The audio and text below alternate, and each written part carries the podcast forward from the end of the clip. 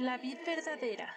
Ministerio sin paredes. Presenta. Bocaditos de sabiduría. Esta escritura inspirada por Dios es útil para enseñar, para censurar, para rectificar las cosas y para educar de acuerdo con lo que está bien, a fin de que el hombre de Dios esté perfectamente capacitado y completamente preparado para realizar todo tipo de buenas obras. Esfuérzate y sé valiente.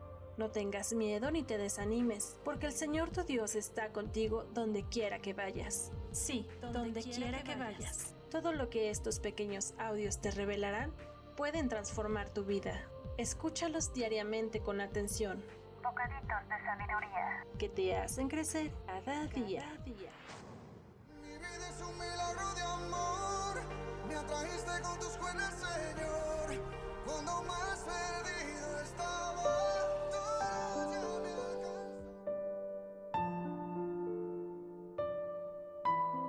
Hola, ¿qué tal te encuentras hoy? Te doy la bienvenida a este espacio. En Proverbios 20, del 13 al 19 nos dice, si te encanta dormir, terminarás en la pobreza. Mantén los ojos abiertos y tendrás comida en abundancia. El comprador regatea el precio diciendo, esto no vale nada, y después se jacta por una buena compra. Las palabras sabias son más valiosas que mucho oro y multitud de rubíes. Al que salga fiat garantía si lo hace por extranjeros. El pan robado tiene un sabor dulce, pero se transforma en arena dentro de la boca. Con buenos consejos los planes tienen éxito. No entres en guerra sin consejos sabios.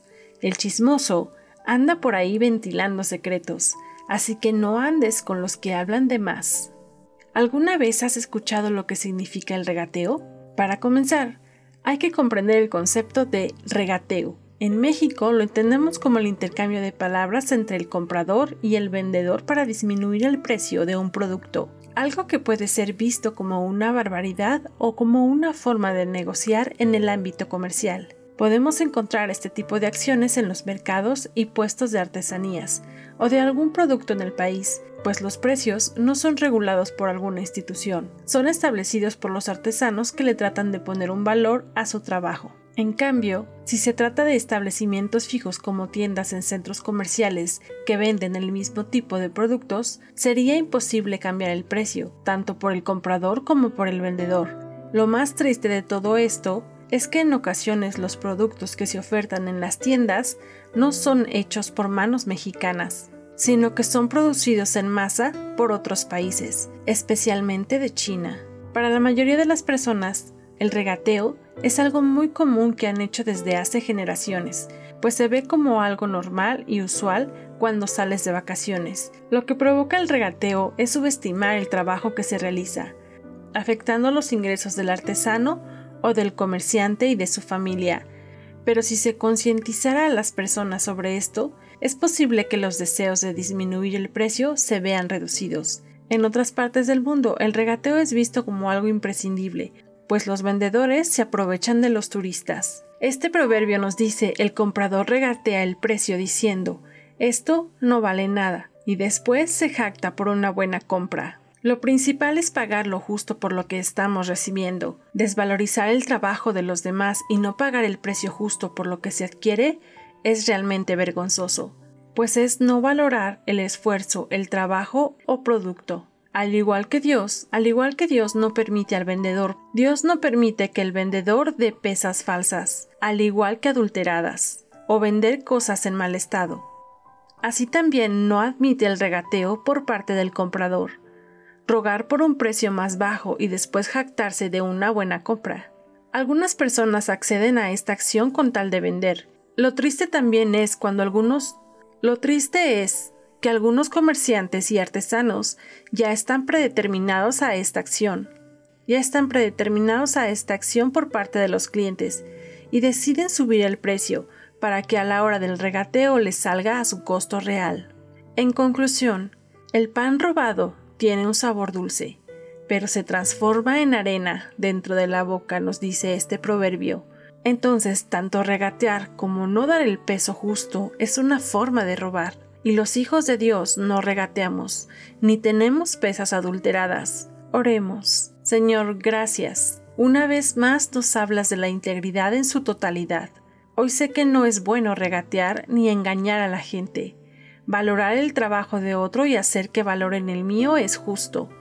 Dame la sabiduría y el entendimiento para poner por obra tu enseñanza en cada área de mi vida. Te lo pedimos en el nombre de Jesucristo. Amén. Y cuéntanos, ¿alguna vez has regateado o te han regateado? ¿Consideraste que para Dios quizá era algo sin importancia? Pues ya ves que no.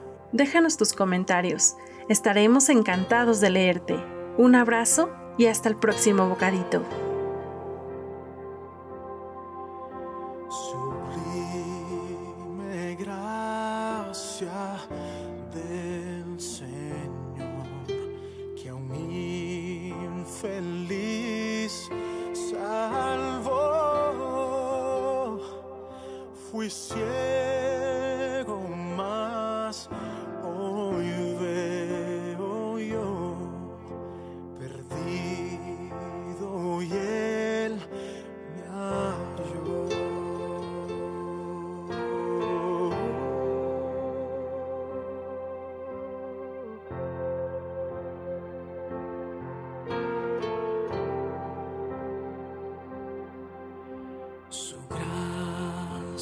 me enseñó a temer, mis dudas ahuyentó.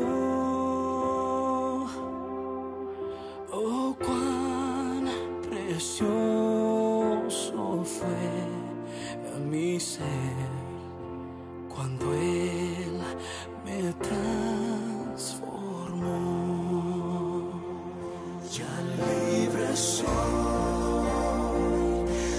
Me salvó y mis cadenas